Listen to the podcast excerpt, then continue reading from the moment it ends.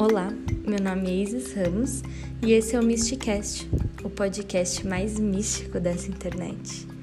No episódio de hoje, a gente vai falar sobre centros de energia.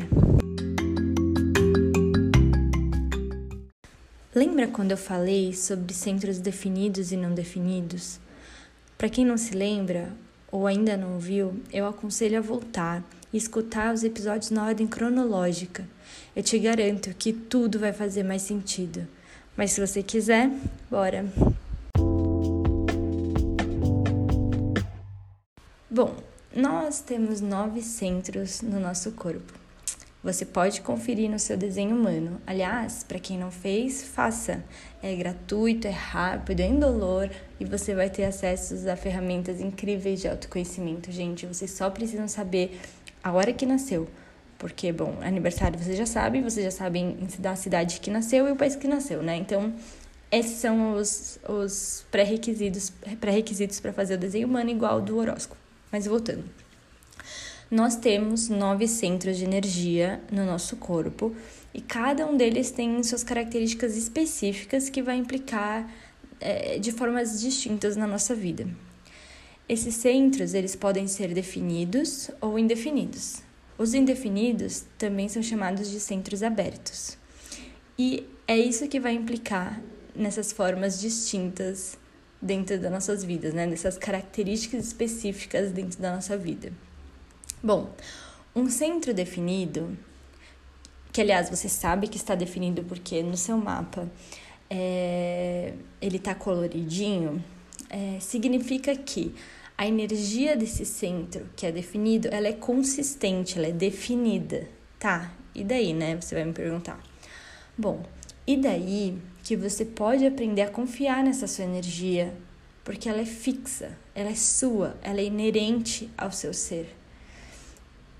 Então, você pode ter vários centros definidos e cada pessoa tem uma quantidade. E isso também vai desenhando a sua personalidade, como reage ao mundo, etc. É também através dos centros que é, se define qual tipo dentro do desenho humano você é. Então, se você é um projetor, um refletor, um manifestador ou um gerador, está muito ligado a quais centros estão definidos ou não estão. Um centro que é aberto indefinido e você sabe que ele é aberto indefinido porque no seu desenho ele está em branco, significa que a energia está vindo de fora. Essa energia, ela é amplificada dentro desse centro. Ela não é consistente e até mesmo a literatura diz que ela não é confiável. Sabe por quê? Porque essa energia não é você. Não vem de você.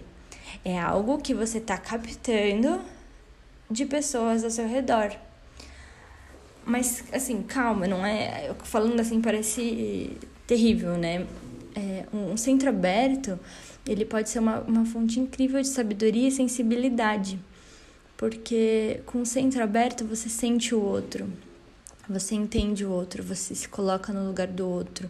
Então, geralmente, as pessoas que têm mais centros abertos têm mais empatia elas enxergam realmente a outra pessoa.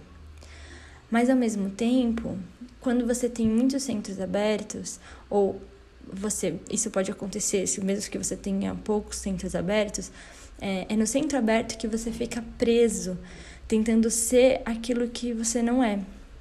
Então, presta muita atenção nessa parte, porque pode ser um boom na sua mente que eu vou falar agora. Um centro que é aberto e chamado de não eu é o centro que alimenta aqueles monólogos e diálogos na, na sua cabeça, sabe? Já se pegou com certeza é, revivendo uma situação ou se autocriticando ou criticando o outro, sabe? Uma coisa que passa na sua cabeça assim e você fica lá ruminando aquilo.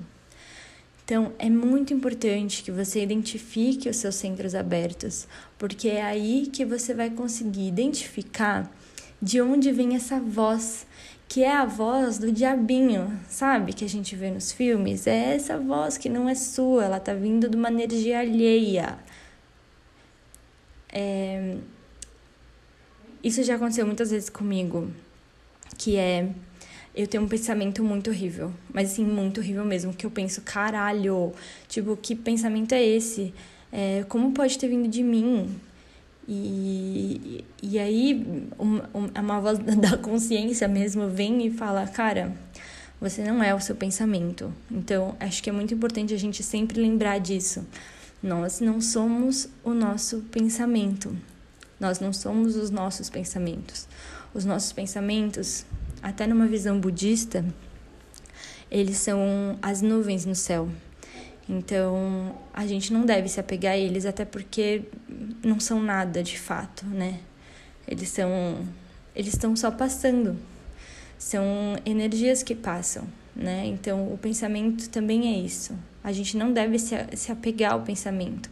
E a mente mesmo, a mente pura, seria o céu, né? Então, é, na, na, filosofia budista, é como se todas as pessoas que não atingissem a, a, não atingiram ainda a iluminação vivessem num mundo que fosse nublado com o céu, sabe, cheio de nuvens no céu o tempo inteiro e a gente nunca fosse capaz de conseguir ver o, céu de fato, sabe?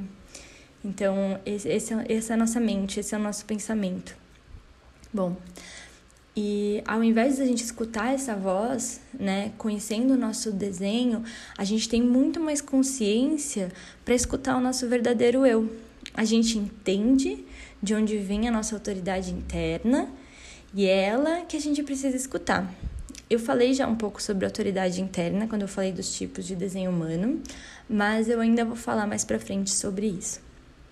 Então, a mente ela fica literalmente obcecada por esses temas que são alimentados por esses centros abertos, que estão captando coisas que não te pertencem.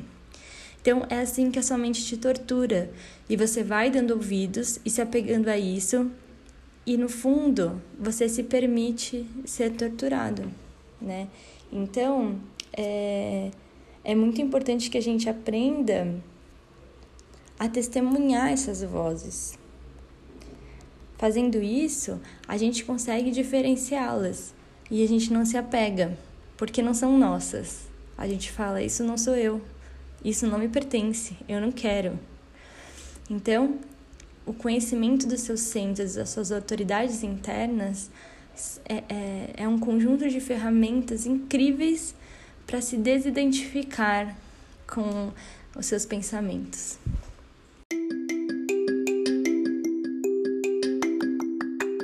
Bom, é sobre cada um desses centros que a gente vai falar nos próximos episódios, então fica ligados.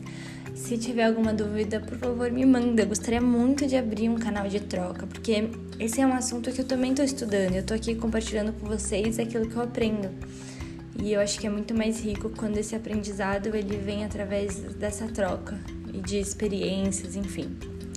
Tá bom? Então, um beijão e até a próxima.